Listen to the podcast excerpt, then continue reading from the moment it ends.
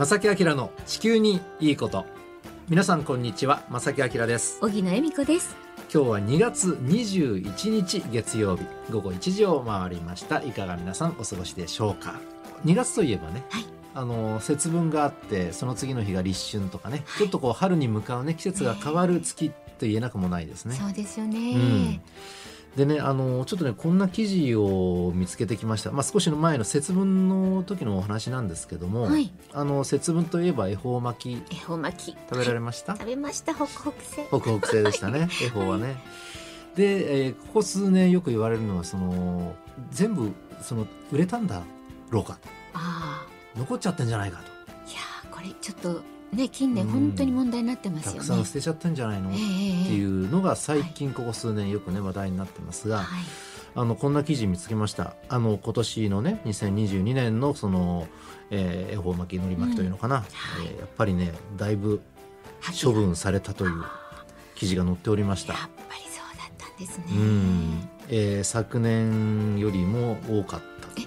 一つの調査結果ですけどもね。うんまあその昨年はコロナ禍もど真ん中だったのでねあのそれに比べたらやっぱりねあのちょっと多くなっちゃってるっていう。これですから根本的にあのなんとかしなければいけない。本当ですね。恵方巻きを作ってらっしゃる方も売ってらっしゃるそのめあの、ね、小売店の方も別にしたくてしてるわけではないと僕は思うん当ですよ。然そうでしょうね。ということは仕組みがちょっとねうまくないんじゃない思いますね。ね。もう来年はちょっとこういうことないように、いやぜひとあものちょっと目に留まった記事がありましたのでね、ええ。一言だけですけどもお伝えしました。はい、でさて今日はですね前半と後半ちょっとねあのえ内容を変えてはい。お届けしますので、スペシャルなのでねぜひお楽しみください。前半はですね今年のこの寒い冬雪の話したいと思います。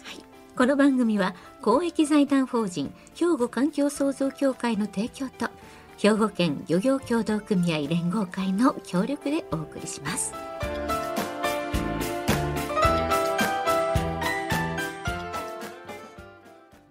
兵庫環境創造協会地球温暖化防止自然環境の保全再生子どもたちへの環境学習など皆様と共に身近な暮らしの中で地球環境を守るための取り組みを進めています。人と自然が共に生きる21世紀の豊かな環境づくりを兵庫環境創造協会。さて荻野さん今年の冬は寒いですね。本当に寒いです、なかなかこうね寒波もどんどんやってきてね、うんえーまあ、春の気配強く感じるっていう日はなかなか多くならない状態ねえですよ暦の上ねでは春なのに、そこでですね、うん。ちょっと皆さんあれって思っていらっしゃる方いらっしゃるかな？地球全体の温度が上がってる中でなんでこんな寒い冬があるんだと、いやちょっと私も思いました、うんそれからなんでこんな雪の量が多くなってるんでしょうかと。はい。本当に温暖化してるんでしょうか。ね。っていう疑問がね湧いてもおかしくないような寒さになってますよね。はい。でこのお話をね今日ちょっとしますね。お願いします、まず温暖化が進んでいるのになんでこんなに寒いのかと。いや本当に。うん、でねまず考えなければいけないのはある場所ある時にそこのお天気が決まるにははい。いろんな要素が絡み合って決まっていくんですいねろ。んな要素がある。地球全体の大きな風の流れがあります。あります。うん、あの偏西風ってよく聞きますかね、ええ。大きな西寄りの風、はい。えー上空流れてる風なんですがこれも地球規模の風になります。でそういう大きな風の流れがある一方で例えば日本列島っていうのは大きな大陸の東側にありますよね日本海を挟んで。はいでこれが要因となって起こる風というのもあります。うん地球全体の風よりもちょっと規模が小さい風はいいろんな原因で風っていうのは起こります。地球規模の大きな風っていうのは基本的には季節変化を作っていきます。うん大きな季節の流れを作っていくのに対してはい地理的な要因で起こる風というのは、まあ、そのね地球規模の大きな風と影響し合いながら季節ごとの天気変化を作り出します。うん。だから冬だったら、はい。その冬が寒いのか暖かいのか、ええ。はい。雪が多いのか、えー雨になっちゃうのか、はい。それとも少ないのかみたいうな。ん。でこれをですね地球温暖化に当てはめますと、はい。地球温暖化って当然地球規模の大きな変化ですよね。ええ。なのでその季節の寒さ例えば神戸だったら神戸の冬の寒さとか夏の暑さがどうなるかというのはですねその地球温暖化という大きな規模だけではなくて狭い範囲の影響も考慮しなきゃいけないと、うん。それでその日のお天気とか気温とか決まってくるわけですよね。はい。でこうやって考えるとやっぱり温暖化が進んでるとはいえその狭い範囲のえーいろんな影響を考えるとやっぱり冬は寒い時はやっぱりあるわけなんです。だから温暖化が進むからといってどんどんどんどん冬がなくなっていってね、えー寒い日が減っていくということでは実はない。ないんだわかるかな？そうそういろんな要素が絡ま絡み合ってるからええ温暖化イコール冬は暖かくなる。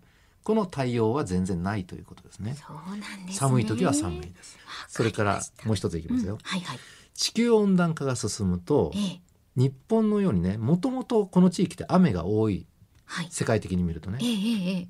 で雨が多い地域なんですが温暖化が進むともっと雨の量が多くなるって言われています。はい。これはこの番組でもお伝えしました、で実はこの雨の量が多くなるというこの現象が例えば季節が冬だったらどうなるかというとええ。冬だって温暖化が進んでもね、えー暖かい冬だってあるわけです。寒い冬だってあるわけですええね、ええ。でその寒い冬の時に雨が多くなるとそれはもちろん雪になるわけですね。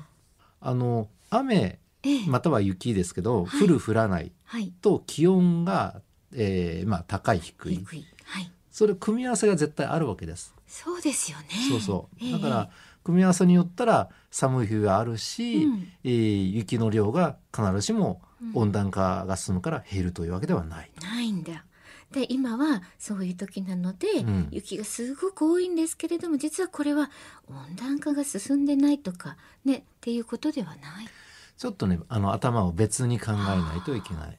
でもう一つ付け加えたら温暖化が進むと雨の量が多くなって先ほど言いましたよね。はいでこれが冬に当てはめるとしたら冬に雨の量が多くなるイコール雪の量が多くなるということなので雪が減るどころか大雪になる可能性だってまだまだあるわけなんですよそうなんですね温暖化が進むとね。えなので、まあ、今年はそれに当てはまるかどうかはね後々検証しなければいけないですけども、えはい。もしかしたらこの大雪今年のねあの北日本の大雪っていうのももしかしたら温暖化が影響しているのかもしれない。そういうことになるんですね、うん。で今年のその寒波が、まあ、一番最初にやってきたのは昨年の、まあ、12月の半ばと、まあ、年末かな？にあったんですけどもその時の海水の温度を見てみたらやっぱりね平年よりもだいぶ高かったんですよ。ああそうなんですね、うん、これはだから海水温度高いっていうのは温暖化が原因ですから、はい。それによって雪雲が発達してうん。ドカ雪になったといううん。一つの例はあります。なのでええ。まだまだ僕は寒いの嫌いって何回もこの番組では言ってますが あの、えー温暖化が進んでほしいっていうことはもちろん僕は言いませんし、はい。逆にね止まってほしいしね、えーそれ寒いの嫌なんじゃないのって言われてもそれはそういうわけではなくって、えうんやっぱり温暖化が止まるべきだし本当それから、えー冬はやっぱりそこそこ寒い年は絶対あると。また雪の量もこれから多くなる可能性があると。そのあたりがありますのでまあ今年は特にねその傾向が強かったのでねあの寒さと雪の量はね、うん、ちょっと温暖化じゃないんじゃないかって思われてる方は全くそんなことはなくて温暖化は残念ながら確実に進んでしまっているのでそちらの対策っていうのは忘れずに皆さんしていただきたいと思います。さてここで一曲お届けしましょう。愛でアルデバラ。ンえさてここからはですねゲストをお迎えしてお話を伺うことにしております。はい。本日のお客様は生羽浦漁業協同組合代表理事組合長でいらっしゃいます片山守さんです。こんにちは。こんにちは。こんにちは。よろしくお願いいたしよろますしくお願いいたします。イカナゴやシラスの船引き漁業を営んでいらっしゃいます。うん。気になるイカナゴはいね。え。あの特にその大阪湾瀬戸内海周辺に住んでらっしゃる方々にとったらもう年に一度はこれでそう。盛り上がってと、ね盛り上がって春はこれ。え気になりますが今は片山さん特にお忙しい時期ではない？結構お忙しいんですか今？あ、いえいえ、あのゼウライイカナゴの親、僕とこではフルセって呼ぶんですけど、フルセそれを1月のまあ後半ぐらいからうん2月のまあいった新古漁が始まる前にまではうんそういうの漁に出とったんですわ。あそうなんですね、うん。で実質その新子っていうのは2月後半か3月初めぐらいに出漁するんですけど、えそれだけあのイカの方が多かったいうことですね。うんだからあの親の魚も取れたし、うんうんあの小さい新子も取れたし、うん。えでも今はやっぱりこれだけ資源が少なくなってきとるので、うん。逆にあ親がないくらかはいるんですけど、うんもう自分とこでやっぱり資源の規制をせなあかんということで、うん。あのいわゆるき金量給料うん。でうん。休んでおります。まずですね基本的なところですがそのイカナゴ漁について、ええ。まあ、先ほども少しねお話しいただきましたけども全体的な1年の流れとそのイカナゴの生態そのものについてええ。少し伺いたいと思うんですがどのような形であのこうイカナゴを取っていくわけなんですか、兵庫県で今は2隻の漁船で網を引くうん。船引き網漁業っていうのでイカナゴまあうん。ちりめんもしらすともそうなんですけど、はい。あの漁獲しています。ああなるほど。でイカナゴの、まあ、親はい。し新魚になるんですけど新魚は、まあ、12月末から1月初旬に、まあ、海底の底に卵を産みつけるんですね。あちょうど年末年始にそうですね。あ海底にの卵俗にやっぱりこうそうなんですね寒気が入ってくるタイミングだと思ってもらえればいいと思うんですけど。一番寒い時期とい。うことですね、その大体時期にあの産卵をして、うん。で砂に卵があのいわゆるひっついた状態で、うん。まあ、10日ぐらいですかね、うん。そこでまあ孵化するんですけど。うん。で孵化したイカナゴはもう海中を漂いながら、はい、まあ、ひあれ播磨灘大阪湾等々に、うん。まあ、いわゆる拡散されて。うん。で以前はたくさん、まあ、紀伊水道でも取れてましたし、まあうん。特に大阪湾播磨灘では大量なあうん。のイカナゴの漁獲がありました。あもともとはだから砂地がないとダメなんですね。場所によってはね、ええ。基本あの僕らの近くはやっぱ砂地で産卵するのがほとんどです。あそうなんですね。へでまあそれで6月からな7月頃までイカナゴがいるんですけど、はい。だんだんと成長水温とともに成長して、はいはい。でその後は仮眠って言って砂の中に潜るんですねイカナゴは。イカナゴって暑いのが苦手なんですよ実は。ああだからその寒い時期にも産卵されるからもともとはもう寒さ好きの魚なんですね。そうですね逆にこの最近の温暖化にはちょっと反比例するような魚なんですよ。なるほど寒いのが好き。ううんんなのでその夏場になると海のその底にも潜っちゃう。そうですね土の中というかその海底に潜っちゃう。海底ですね、はいでたまにこの海底から首というか頭だけ出してうん。餌を取ったりはしてるみたいな、かわいい。僕はちょっと海の中を見たことがないんで わからないですけど、まあ、そういう、うん。でまた次の年の水温が下がる時期に来たらさっき言わ言った通り、はい。12月後半ぐらいに出てきてうん。産卵するわけですね。ああなるほど。じゃあもう澄んだ状態で、うん。ね仮眠とおっしゃったのは皆さん夏は眠ると書いてね、うんなそうです。なんか潜ってるわけなんですね。はい。あ仮眠は夏眠る。そうなんですよでねちょっと仮に寝てるんではなくてそこでもうね夏の間過ごしてまた冬に顔を出すみたいな、まあそうですねそんな冬眠の反対ですよね。ねそうですね夏に休む。で大体そのその一年のサイクルで取ってということですか？はいああなるほど。うんうーんいやそれから、まあ、2月の末ぐらいからイカナゴが取れて私たちの春の風物詩となります、まあ、釘煮とか釜揚げっていうことにね、うん楽しみになるわけですよね。最近なんか量が少なくなって心配だとはい。困ってるとねいう話ばっかりなんですが実際やはり減ってるんですか？えー、と実は3年ぐらい前からが一番もう漁獲量が、い。わゆる少しの減りようじゃなくもう激減、前年度対比もう50%どころか多分20%もいってないんとちゃうかな、そのぐらい落ち込んだんですね。で以前も少なかった年はあったんですけど、はい。ここまでうん。落ち込むなんかいうのはほとんどなかったです。僕はまあや約40年ぐらいこの仕事をやっとるんですけど、はい。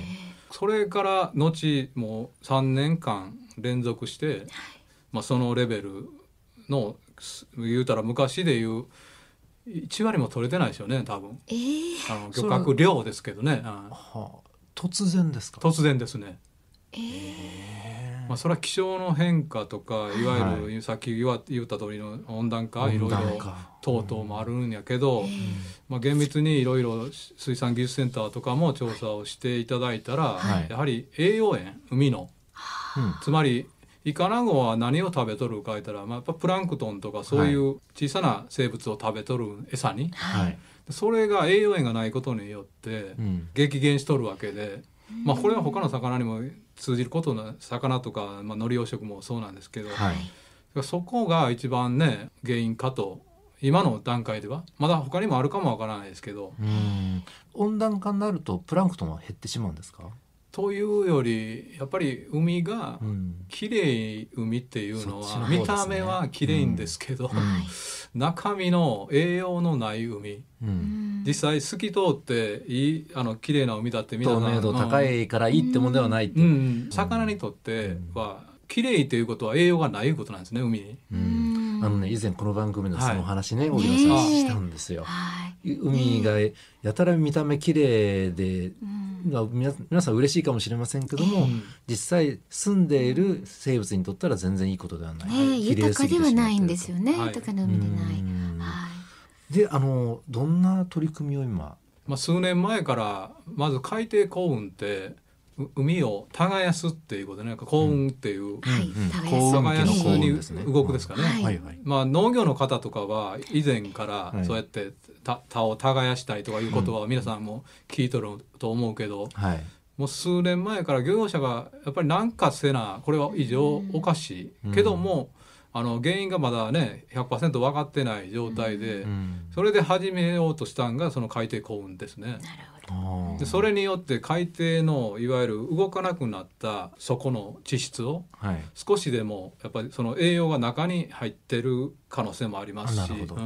でやっぱり硬くなればそこで魚が産卵したり潜ったりできにくいというので、まずそれを取り組み始めました。あそうですか。でその後、まあ貝掘りとかいて池の水を抜くっていうんですけどーはい。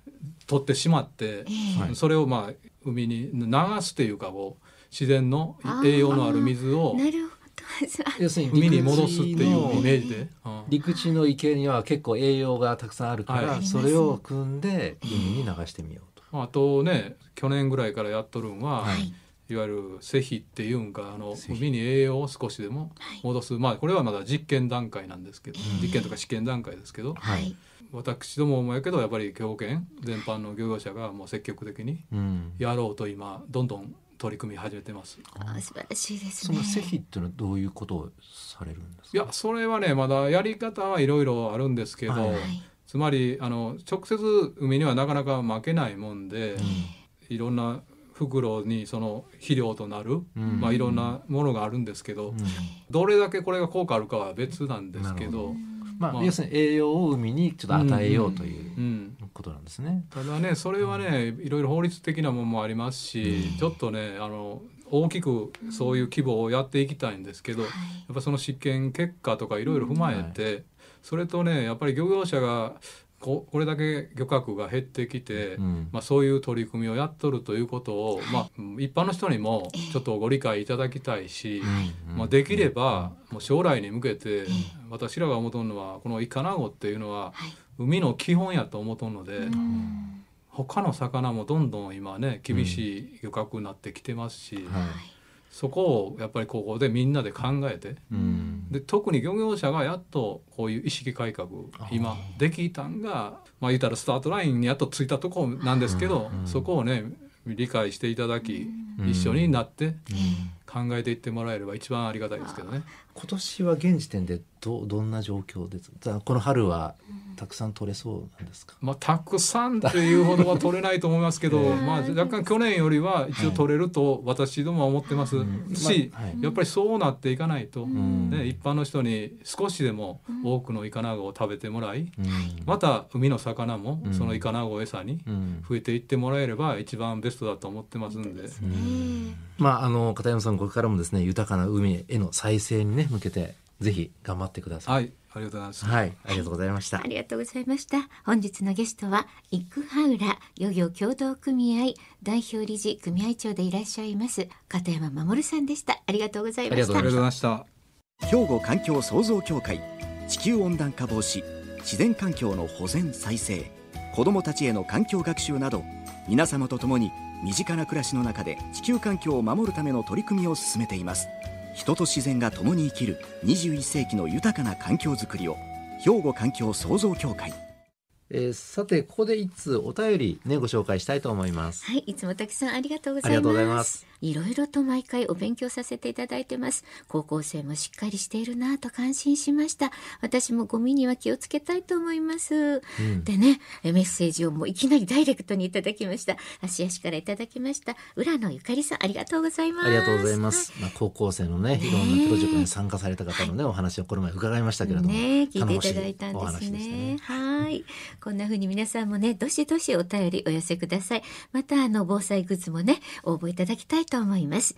お便り、おはがきの場合は、郵便番号650-8580、ラジオ関西、正木明の地球にいいこと。ファックスでは、078-361-0005。メールでは、まさきアットマーク、jocr.jp、こちらまでお寄せください。はい、お待ちしております。ということで、正木明の地球にいいことは、今日はこの辺でお別れいたします。ご案内は正木明と、荻野恵美子でした。それではまた来週。